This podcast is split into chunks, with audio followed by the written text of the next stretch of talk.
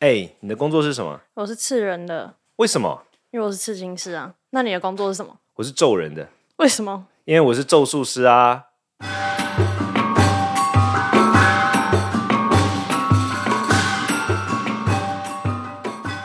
嗨，我是罗卓人谦。还有鸡飞今天季飞又有故事要，不、不是又又有要问题，对，又有啊问题个人要我讲访问故事，请说。就是呢，你你就是现在目前咒术师是一个身份嘛？嗯哼对，但是就是大家都知道你是不是从小就出家了？。对，然后你上次但我现在没有出家，我还俗了。好我看出来，因为留头很长。不是啊，听的人不是不一定啊。哎、现在有很多师傅也有开 podcast，真的，我你知去道，看但中药版，有我看到我有一些看法过，师开 podcast，超 最酷近的。有那个短影片，有看对到啊有师傅出来，而且我觉得师傅开 podcast 很方便，我们在开 podcast 的人拍很担心拍影片会不好看，那、师傅没有问题啊，那光头嘛，我有对啊点怀念我的光、光头人生。就是你有头发就绝对现在就是在家人嘛。对对对对对，我对我我我我像一般人，跟一般人一样，是可以吃可以，大家大家可以可以吃肉喝酒结婚，但我不吃肉啦，这是本来就是个人生活习惯，但其他都没什么问题。嗯，是，就是你上次之前就有些有节目有提起过，你就对是从小就出家，对而且还换了很多地方，你就从这里对出家，再换到那里出家，之后再换到那里，就是到底为什么会有这么多开始呢？跟转换呢？哪哪一趴？你就是你哪这样一个这样，因缘机？就好，那你第一个开始出家到底是什么情况下？第一个出来就是我是被命定啊，就是我因为我妈是很虔诚、非常虔诚的佛教徒，然后我妈就是以前跟人家讲说，那个就是就是她，反正她就是好像她跟我讲的故事是这样，我不是很确定是不是真的，反正就是她就是一直想要生一个小孩来来供养给佛教嘛。她 是 like serious yeah，真的，他有点心理变态吧？对他，他是真的这样想的，不能也不也不也不就是他不是因为我每这样没有，我懂你，不会不会不对会没事。但我的意思就是说，他是真的这样想，就是是每个人想要有有小朋友的原因不一有样嘛。贡那献的他方式不同，对对对，然后他那个时候，反正我从小听到的就是跟我讲说说啥，反正就是说他呢本来就想要生一个小孩，哎、他本来是怀不了孕，是哦，所以他就祈祷说，啊啊，你给我啊小孩的话，我就把他贡献来给佛教。但我就听起来很怪，这样听起来他干嘛要小孩啊？反正也不自己，什么？ 这样有小孩有要小孩有屁用啊？因为你不是， 就是你想你想说我就要有只小想孩，那我把他生送给出你一个，儿他只想要子经历生的那个过程嘛，听起来很不合理嘛。反正你懂我一点。就是要有个存在，但是他是佛教徒也很 OK 啊，因为我也是这样。不是，他不是只是说他佛教徒、欸，他是说要把我就是送给出寺院。哦，他就是跟他告诉我的故事是说，他跟观世音菩萨求一个小孩来出家。意义何在呢？哎、对，就是我刚才 在，那这是我刚才的问题嘛？我就是说你来了一个，然后你要把他真的送假的？如走。果是我从小会超怨念的，我就觉得凭什么？我们我到小时候你还有好，问过我觉得我我的意见吗？没有，我小时候还好，我因为是哦我因为我没有我活在那个环境，我小时候看的卡通是一休和尚、欸我小时候看的漫画是《高僧传》，《高僧传》你可以想象吗？佛光山有出过一套漫画叫《高僧传》，就讲的是我没高僧的看过故事。高僧，佛教历史上的高僧，高僧就是指很有名的和所尚以。你大概几岁就被送去？啊，这个 long story，反正就是我的意思是说，从一出生的时候就这这个这已个经这安排个好了。差不多是这样对。然后后来反正很怪的是，反正等到我终于想要出家的时候呢，我妈拒绝。嗯，什么意思？你你有心想要离开？对我，在我国小二年级的时候，我自己说好，OK，我想去。所以你是这样二年级才才还没还没有没有，我妈拒绝了嘛？我不跟你讲，我妈拒绝了，是。我妈拒绝。然后我妈拒绝之后所呢以，在这这之前，你只是听了很多佛教故事而已的小孩。对对对对，就是生活全都是佛教，一个佛海。好，哎，我跟你讲，那个是无孔不入的、哦。但是是正常的小学吗？这些时候，对对对，可是我那是无孔不入的哦，就就是我看的卡通是跟佛教有关的，对然后我那时候日本日本有一个单一个宗派叫净土真宗，他们做了非常多佛典故事、佛陀故事的卡通，那时候还是嗯录影带的时候，是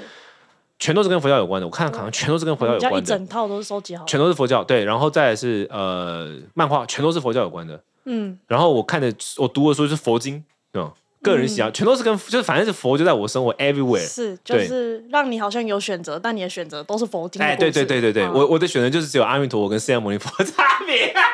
啊好，听起来是有选择，没有错啦。是哈对但我可以就是阿弥陀佛但跟释迦牟尼佛，我的世界中没有钢铁钢铁人或者是什么是什么小钢弹都没有，全部都没有。是这样当然我偶尔还是有一点玩具，但我真的大概在在我人生百分之二十吧， 可能真的我百分之八十全都是佛。然后等到我小二想要出家的时候呢，我妈拒绝了。我妈我自己说我要出家哦你，就是某天突然就告诉他说，我真的要去出家了，这样吗？我不是只有真的要去出家，我是就是你是用严肃的态度告不诉是他吗我是去，跟我那个时候的师傅，我后来的师傅，我就跟他讲说我要出家。那我妈跟他说不行，我妈跟他说我身体不好。但你怎么会那么小就接触到师傅？如果你哎呦，我妈哎，我的哎，我跟你说，我佛了嘛，我的周休二日的节目就是跟出家人出去放生啊。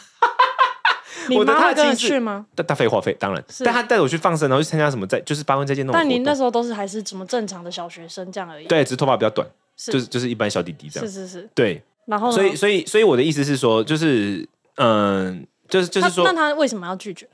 他就那时候说，他那时候是说，就是他反悔了，不是不是不是，他那时候是说我身体不好，是对，这样。那他怕你被佛又收走了。反正我不知道为什么，那总之呢，就我就没去了嗯啊。然后呢，我就去练武术。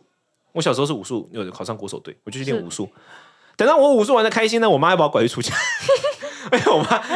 变化多端欸呢、哦，对她真的，她是一个特别不一样的多的人。然后她就她就叫我去参加，哎，她不是拐我去出家、还啊是，你武术一打之后就力气又太重，他又突突然又后悔，就觉得啊，不然你还是出家好了，省得你就是我去出家之后没多久，我妈又叫我还俗。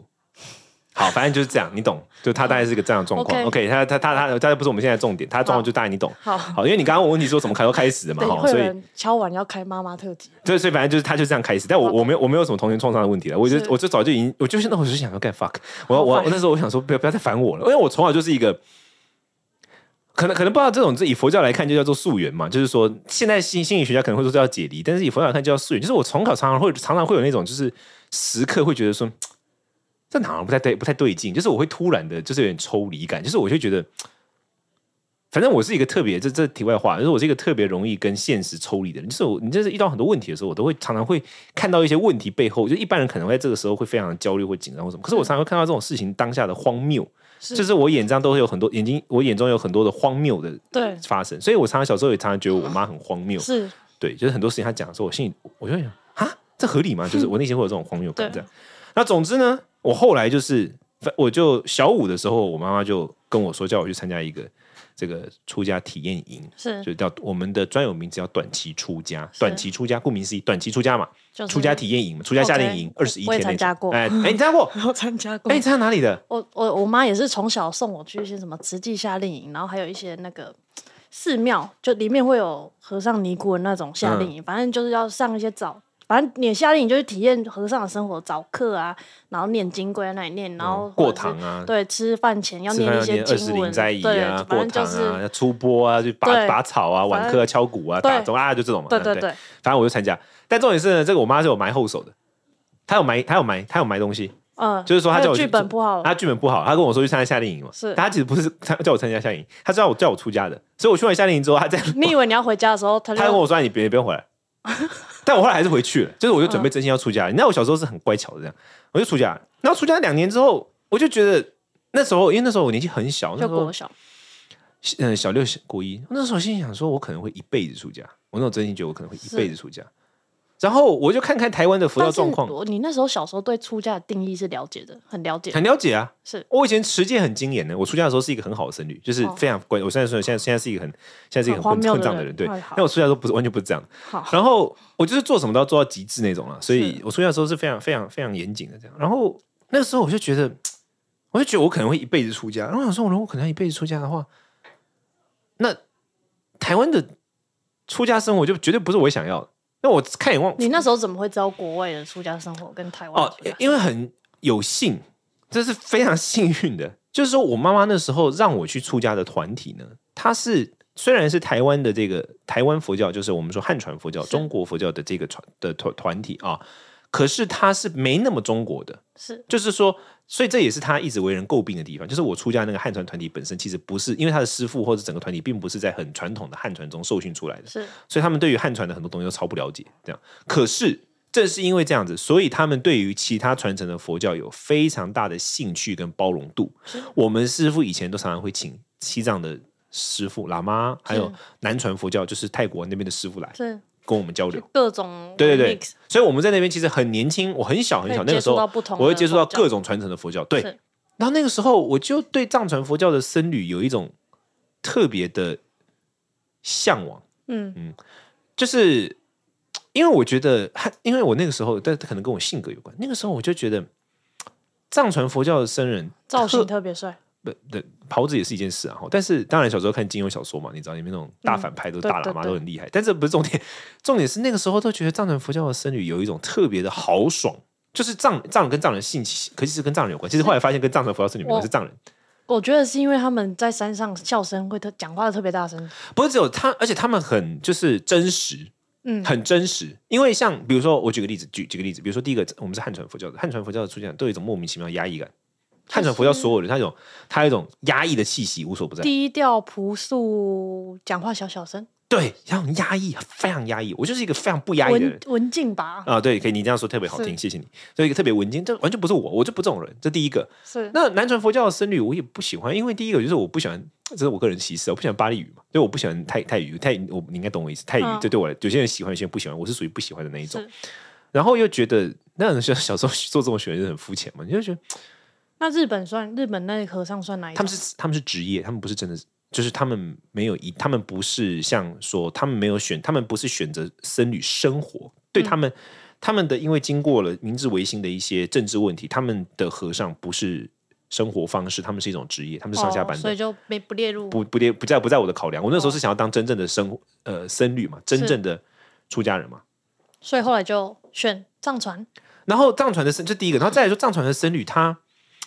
第二个就是说，我们那个时候常常因为藏传僧藏传僧侣就懂特别多的五 A boy 秘法嘛，密宗这招数特别多，但都是密人。你小时候怎么会知道他们有密？他们会会他们会办一些就是给秘法会有一些活动是给人家就是体验营啊，秘法也有体验营啊，就灌灌顶啊、哦加持啊这些。是然后后来真的让我印象特别深刻的是，我印象很深刻，就那时候我们反正我，而且那时候我出家的师傅，因为我小时候就经一直经历了动荡不安的童年，就是像我你刚跟对我妈妈，我妈就变来变去嘛是。我出家那时候师傅也是一天到晚把我们动来动去。我在台湾才出家两年哦、我换过四个地方，先在但苗是栗同一个体团体系。对，可是可是我的户口名簿上在那一段时间就一直来来去所以去。你上次之前那个故事说在嘉义念经，那也是我现在我现在苗之栗间的，后来被搬到嘉义，是后来被搬搬到台南的盐水，后来又是拉回嘉义的中埔。就各种寺庙，对，都是寺庙。但是这种是我那时候师傅，就是我，我记得我我家人，我有个长辈就说他很像猫搬家，他用讲一个台语，我不不知道怎么讲，哈，就反正就一直改，一直改。我那种嗯就动荡非常动荡不安的童年这样。然后呢，那时候我们到中埔的时候，嘉义中埔，嘉义中嘉义离阿里山比较近嘛。对那时候我我我的那一段时间都在嘉义跟台南这一带长大。然后那个时候有两个西藏的那种喇嘛来吧，是然后那时候我内心也是特别的，好奇应该没有，那时候应该呃好奇是一个，那时候内心特别的动荡，那是一个动荡的时间，嗯就是觉得嘖怎么办？就是如那果我种在台湾出家一辈子，我就在台湾搬来搬去，呃，那我不如差去多西对对，藏。没没，那时候还没想要去西藏，那时候就这样想。然后刚好那一次很幸运，就那那一次刚好那那一次真的去阿里山，真的是改变我人生。就是我跟我那那我就招就招待那两个喇嘛一起上山，然后那一次又很意外。那一次一般来说招待他们是我们师叔的事情，就是我的长辈的事。可是刚好那天我们长辈全部都不在，就我跟我一个师师兄，可他比我小，我们两个人，然后还有他们两个喇嘛。那时候我才十三岁哦，然后是那群喇嘛就都都是一般就是二十四十三四十岁吧，是我们四个人，然后再加上居士，就是一般信徒，对信徒开车载我们上山。是但信徒就不会，信徒基本上就是开车付钱照顾我们啊是，招待都是我们在讲话嘛。是，然后我就问那些喇嘛他们在读书学什么或怎么样，然后我印象特别深刻，他们就讲说他们学的都是这种历史上的哪一些大师的著作啊，观点是什么啊，然后他们在讲那个龙树，就是佛教的很重对很重要的知识大师。对我们来说，就是我们就是我我那时候产生了两三个很重要的体悟，就第一个，我在汉传佛教里面把他们当做菩萨在拜的一些对象，他们在他钻们的研口中里面，是真真实实的历史人物，而且有观点、有思想、也有特色、也有缺陷。是就有在钻研，对，而且他们是真的要把，因为我们我后来去藏传读书，我知道我们要背嘛，他是是他们顺口就能够把大量的经典就是哗啦啦就出来了。是然后我就听到说，到底是怎么培育成这样的人才的？然后我就问啊，然后我才听到说，他们不是个案，可是他们的学院里面有几千个人像他这样的。对，那我那时候就觉得，太酷了。这就是我要的，就是这就是我要的僧侣生就是活。可如能果可能在台湾就会盲目的跟随着经典去念经，去做一些后续对，的对我来说是像执这样，行对我来说是像嗯这样。那那时候我就觉得，这就是我要的生活啊，这就是我想了解的世界，对，这就是我渴望的。真正的僧侣，对，所以我就打电话跟我妈说我要去印度，真的假的？对啊所以你妈我一下是子你我打电妈话给我送你去哦，我妈妈开始拒绝啊。那我就跟她讲说，我说哦，我说怎么跟她你讲想办法说服她。没有没有，我就恐吓她而已。我说我这个人不说服别人，我都你恐吓那时别候在人。出家，你怎么那没空？我那时候跟她讲说，我说你我我也忘记具体内容，可是我的意思跟她讲说，我说你希望我一直出家嘛？那我说你你想法很多嗯嘛，但我我忘记具体内容，因为当然我那个记忆有点薄，但我的我的我的意思有点像是说，不论怎么样，我是一定会去的啦。对那你如果不让我去，我就是等我十八岁，我自己可以自己决定想自己办人生法再去是。哦我说那啊你为什么要浪费这五年？类似像这样，对对对，但后来就被我说服了。是哦。所以我就后来就先去印度，对我就先去印度，然后我就我本来是想要去那个那个喇嘛那那一群喇嘛他印们的度派算系。藏传的吗？西藏应该是这样说，西藏佛教，印度不是印度教，嗯，应该这样说，就是说西藏佛教当然是在西藏嘛，对但是在就是说中共统领西藏之后，大部分的西藏人。几十上百万的西藏人就逃离了西藏是，到了尼泊尔跟印度建立了藏人屯垦区，嗯，所以现在做藏传佛教研究的主要核心重镇都在印度和尼泊尔。对，印度比较多嗯，尼泊尔就比较没那么厉害。哦，所以对，西藏就，所以你主要去印度的时候是变成也是读我在印度的书藏人，区，对，印度的藏人区就很像是你想想看，台湾如果台湾有工业园区嘛，对，但那边也有印度的藏人文化所以那区。是一个佛有一个佛学校让你去报名，像就哈利波特那种，还是那个就是呃，他是这样的，就是说，一般来说，你要像我那个时候，本来那三个跟我一起去阿里山的喇嘛们，他们他们是属于达赖喇嘛的那个教派，然后我嗯本来是想去那边读书，因为那是个教教派以做学问闻名。这样是那我们那时候又很幸运，那时候因为我从小就跟我现在的上司大宝坊比较有有缘，所以后来就有人转介带我去，让我去见大宝坊。他们那时候就很建议我说，你不要去达雅玛那个教派，因为达雅玛那个教派，第一个就是说他人非常非常多，对几千人、上万人。他们的三，他们主要有三个大学府，我们称之为三大寺，三大加起来应该三万人，是三万个喇嘛哦，你要想。那我那在时候同一个地方吗？附近哦，三个寺院加起来三万，但每个寺院差不多就一万。是，那第一个，你的人丢到里面找 不到，那 b o k 啊，对啊这，第一个，然后第二个是他们的学制特别久跟长。第三个是因为那个时候其实是这样，就是说他对华人没有那么的友善。所谓的没有那么友善，不是说他们排华，不是这意思，而是说他整个学习体制没对有华人。佛中文就是对对对让你对很好那可是了解大宝坊这边是就大宝坊本人对华人特别友善，这第一个，他会有中文。是然后第二个就是说，因为噶举派我们的这个教派的学习体制没有那么庞大，我们大概就是可能十家学院，每一家学院大概就两三百人，是，我们全部加起来都不如他们一个大啦。哦。对那因为你没那么大的情况之下，你要照顾啊，互相联络啊，会什么会比较方便？所以那时候我家人就很坚持，就说你不要去，你要去印度的话，你不要去达赖喇嘛那边，你去你大就宝去坊这这个里。有机会可以到达前面，可以听到前面的一些重点的。对，对对对对，就那时候就这样，所以我就去见了法王嘛。那那时候后来就陆陆续续就有人帮我安排，我就去就去了佛学院，这样就是去了那个但是你去印度生活，你有就就就毕竟毕竟你从台湾就是你向往才过去嘛，你过去有对没有发生什么？哎、跟你想象中的好像不是不是很一样的事情，就是你可能以为很美好之类的，还是其实你一去就觉我觉太得其实美好了没有没有，我觉得其实我原本有出过在台湾出过家这件事情对我非常有帮助，不然我觉得一般人没有办法，因为呃，生与生活是非常锻炼意志力、专注力跟忍受孤独的能力不。就是很无聊吗？就是日复一可日是的对，可是它不是重只复是一一些呃一开始是无聊，但是到了后面会变成一种，我觉得对一般人来说，到了后面可能如果你意志不是那么坚定，会变成精神折磨，因为很孤单呐、啊你晚上可是的你有一堆一样是和尚的朋友啊，可是僧侣生活大部分的情况之下不会那么的，和就尚是可以看电视嘛，就是你念完经，你在佛，学院，佛学院不允许啊。佛学院的目标就是要学习，你看什么电视？就是你下不下然、课现在都啊进手机了，开什么玩笑？不能用手机，不能哦用电进脑，去那里也不能三 C 产品哦，那会破坏你的学习啊。他是现代人基本上不太可能的啦。你我我举个例子来说，现在我前两天才看到一个数据，说什么 Z 世代、Y 世代专注力只有十秒钟，哦， 12我有秒看到那个 YouTube，开什么玩笑？我们平常背书一坐下来两小时不动的、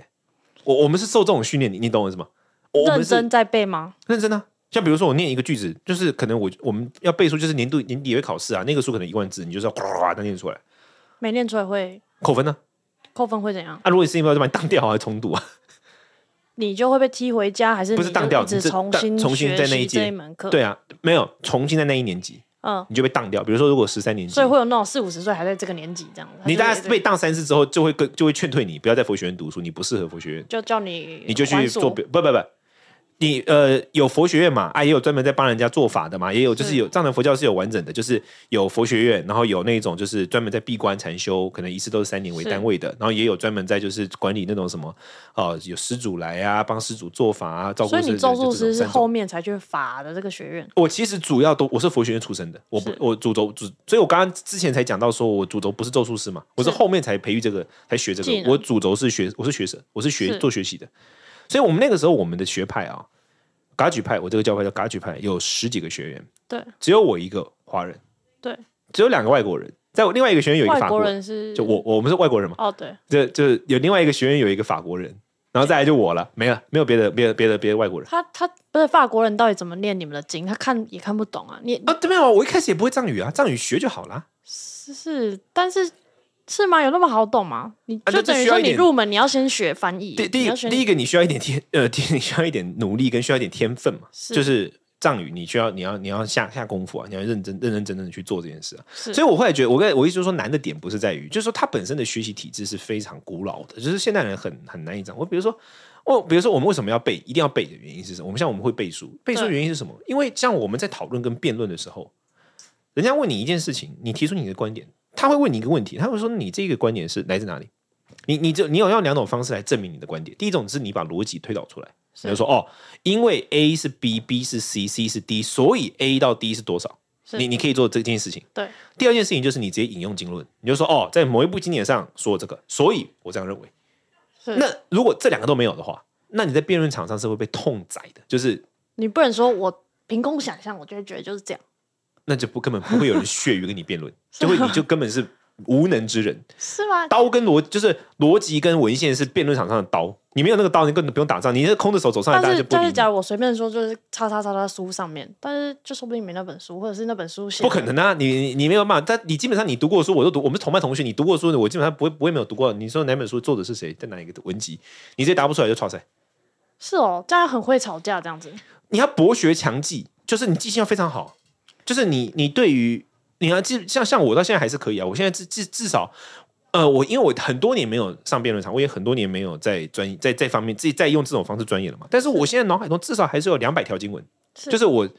我因为我们常用的，就是比如说我们常用讨论一个问题的话，我们就会有这用就是这一句是关但键的。是但是就是藏传佛教那种出家，因为我我对出家了解，感觉就是要修身养性。嗯可是那种辩论感觉很没有修身养性，很激动哎，就是他对他是情绪有点激昂。它是以锻炼智慧为目的，它是是以锻炼智慧为目的，而且它是以那种，但藏传佛教这个训练是很变态啊，就是我我，可是我觉得是一个很重要的训练过程，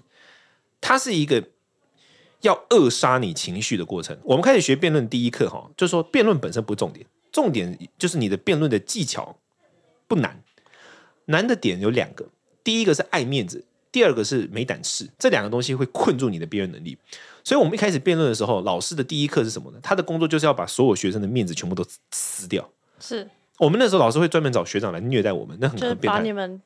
就弄得好像你是知识没有知识的一个不是只有笨这蛋样，他会故意激怒你，嗯他们会在外面讲一堆很多激怒你的话。是，就比如说他刺激问你问题，然后你在思考的时候，他打就我会说他就会在那哈边笨蛋这样，不是只有这样，他说怎样啊？你现在不会说话是不是？把你当做佛来拜嘛？想还是你妈妈没给你伸嘴就巴有？点类似当兵 那种。他们就是会，而且是故意要这样。被他就是班长骂他要怎么样，你知道？他就是要让你在面对到极大压力跟极大的情绪压力之下，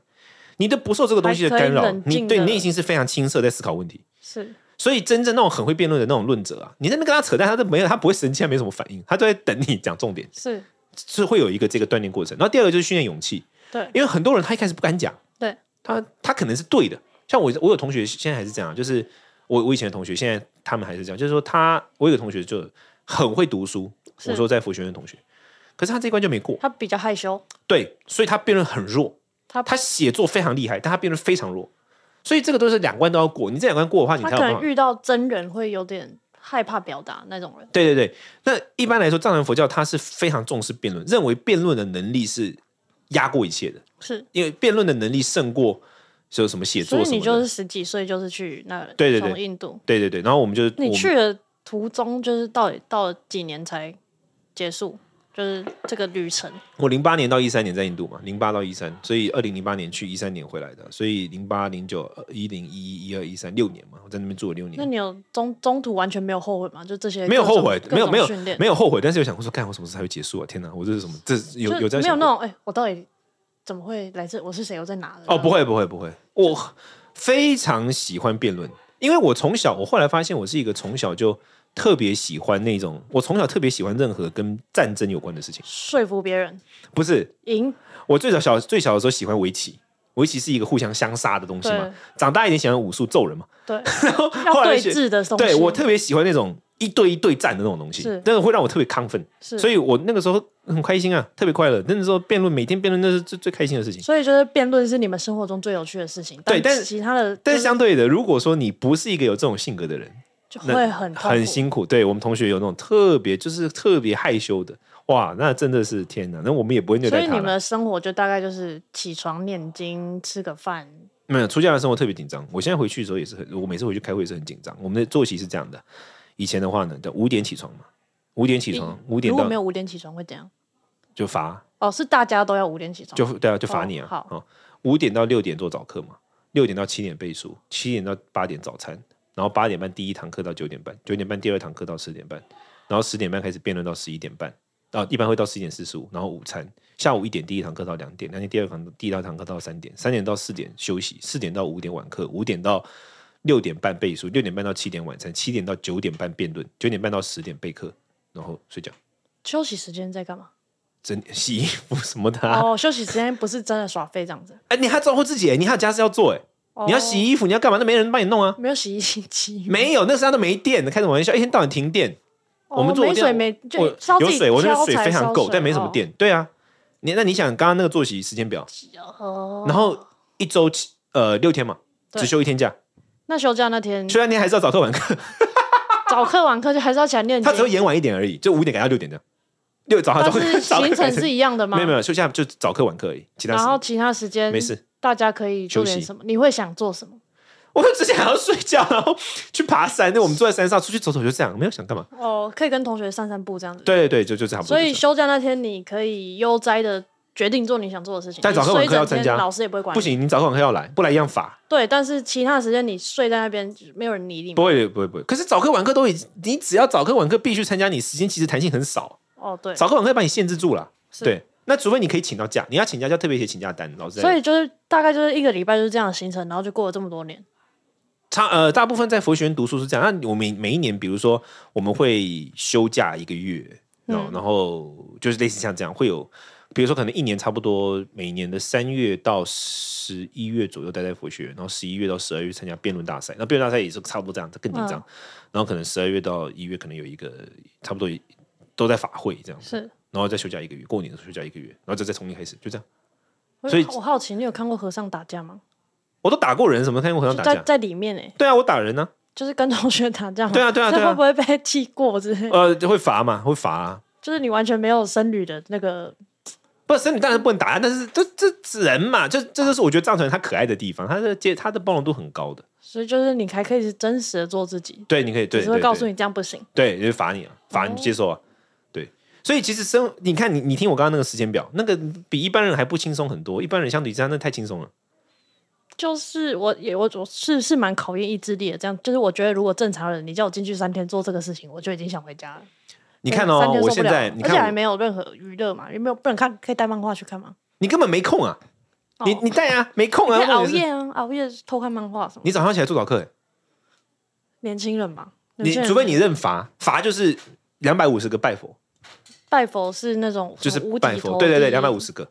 就这样。你如果早会课有没人参加在旁边250算吗？会啊，真的假的？对啊好可好，就我觉得是跟军营没什么两样。差不多差不多。像我现在回去军事开会化也训是啊，练我一月底才回去开学学者会议嘛，他也是这样的作息啊。我那时候是怎样？可是嗯你又不是现在不是学院的人啊。可是我回去的时你候，哦，我我是比较特别，就是说我第一个我跳级嘛，后来我就我现在是院长级的，我跟院长们是同席会议的。我没有毕业，可是我常回去会开会都是跟那些各个佛学院的院长们一起开会。自己去开会我我是比较特别的状况，因为我可能有一些某些天分嘛哈。那我回去开会的时候，我们作息是长什么样？回想一下哦，六点半起床，七点早餐到八点，八点半开始开会，一路开到十一点半，中间会休息半小时。十一点半之后，然后十一点半午餐，下午一点开始再开会，一路开到五点，中间也会休息半小时。然后五点之后休息一小时，晚餐晚餐完之后辩论三小时是，。但你是来宾欸呢，你干嘛配合他们的行程？你就不我能我是开会的时候我是出现学就好者，啊，我要我要讲话，我要听我要听课啊。不是啊、哦我当然如果这这是你个人选择嘛，你如果要转个班二五班都不去，那没人管你啊。但是哦这是、是就是你如果就是说怎么说，就是如果你没有想要做这件事，就不不去就不用去啊。哦是因为我真心的想要去听，就是说其他学者说了什么呀，今天讨论什么议题啊，我真心的。所以我的我的意思是说，它是一个非常考验意志力，而且它是一个对非常，它是其实也是蛮精英主义的我。觉得正常人去会直接罚款躁郁症， 就是会就是你无聊到极致，你会很想要做一些很奇怪的事情。连续十天哦，就是对我觉会议哦得哦，连续就是这样，每天都这个作没息有，。那是因为你已经体验过这个生活。我说，假对如我们对普通人把我丢到那个训练营，我这三天就不不用三天，可能两天我就有点受不了了。但所以他需要高度意志力，他真的需要高度的意志力。是但你要想哦，我是一个平常作息这么荒唐的人，我都早上六点才睡觉。对，我去的时候，我马上就调整过来，就是六点你就的起床你。没有你的协议的 DNA，就突然记起那个那段日子。对，所以我的意思是，所以我我自己想要讲的结论是说，这两个重点。第一个重点是，僧侣生活其实它最考验的是意志力，你要有强大的意志力，而且它其实也是在锻炼意志力，因为考验跟锻炼是相辅相成的嘛。是一方面是考验，一方面是锻炼是啊、这第一个。但第二个，这是一个重点，意志力就是咒力的根本。嗯，意志力强大的人，他能够施展出不可思议的咒力。哦，就像之前说的那个，对，而意志力没意志力的人，你在念两讲半天都没什么屁用。哦，这是重好有道点理哦。他的其实训练的方式是间接的让你训练磨练出你的意志力。所以当过兵的人很适合去那个生当活过兵，其实当其实我认真觉得当兵生活都不如僧侣生活难，因为呢，当兵生活它就是因为我自己有同事们当过兵下来的嘛，当兵生活它其实就比较是按表操课，是僧侣生活不是只有这样哎、严格执行按它表操课，不是只有按表操课哦，你还必须把你的心投入在这里面。当兵生活我可以人在心不在啊，比如说我今天出操，是我去出操啊，可是我心里想说哦那个什么这样这样这样。僧侣不行吗？剩女不，你没空啊！你今天就是要这个，就就是要把这个念完呢、等下就考我你在那了。边练练练练练，但我的脑袋过过去了，没有记你下来。如果有这么聪明就可以，他会考试的呀。比如说哦你今天念完两百三，你背完三百个字，等下就考啊啦。老师抽考你，对啊，而且老师的抽考是很靠背，你知道背诵最抽考最靠背的是什么？背诵像我们背东西，因为我因为我现在一般人好像比较少受这种训练，我们训练背东西就是很很很习惯嘛。一这时候背诵的就是叫你从头背到尾，那个就特别简单。最难的是什么？你背两，比如说你要背一百句，对不对？这个句是子如果是一百句的书，你背完前面三句就叫好听，然后他从第七句念一一句，叫你接着往下走，就是他让你没办法顺顺着跟着走，对，故他意突的然。问你第五句是什么，对对对，或者是他直接开两，他讲两个字，然后叫你接着往下走。比如说他可能就切断你那个记忆逻对辑，对对这样对对子对对对对对对，所以像这样，那这个东西你根本你不熟练就不就行是的。训练你的意志力跟高度的专注力，所以我的意思说，它比当兵还难，哦因为你不可能人在心不在就，不能混，你混不了，你是你你心不在，他他就考你啦，他就考那个东西是背诵这个东西哈，你再怎么天才，也就只是比一般人再厉害大概一半而已。就比如说像我一般被认为是很善于背诵的，所谓善于背诵意思是什么？就可能你要念记一忆力百二十还遍不才背得错起来，我念三十遍就背得起来了。是可是念三十遍跟念一百二十遍其实差没有多少时间。是，其实就差那么可能一半的时间而已。对，我也没有多大的空空闲，而且重点来了，老师他一旦知道你比较会背，他让他啊背对你多的一要点，求就更多。对呀、哦我以前背诵量都是你那两倍，因为我有不小心 因为你他时间多，我不小心比别让人多他一知点道， 我有个同学很聪明，他就故意都他故意都做百，他只做百分之六十。我不小心让他知道我可以背这么多，他之后给我量都是两倍啊，哦每次发发给我们给我就两张啊。是所以我的意思就是说，他的那个锻炼哦，这个比当兵难太多了，就是它是一种真完全混不过去。欸你混不了，它是真诚的意志力的一种锻炼。对对啊，这是我的体验。好的，那下次有机会我们再跟大家聊我的一些出家经验莫或者什名其妙的么过咒程术经验。好啊，那就今天聊到这里，好的好不好？那如果大家对相关内容有兴趣的话，可以在留言在 Apple Podcast 给我们，或者是到脸书搜寻“罗卓人谦”，四维罗卓越的卓，仁爱的人，谦虚的谦。那我们下次听，拜拜。拜拜。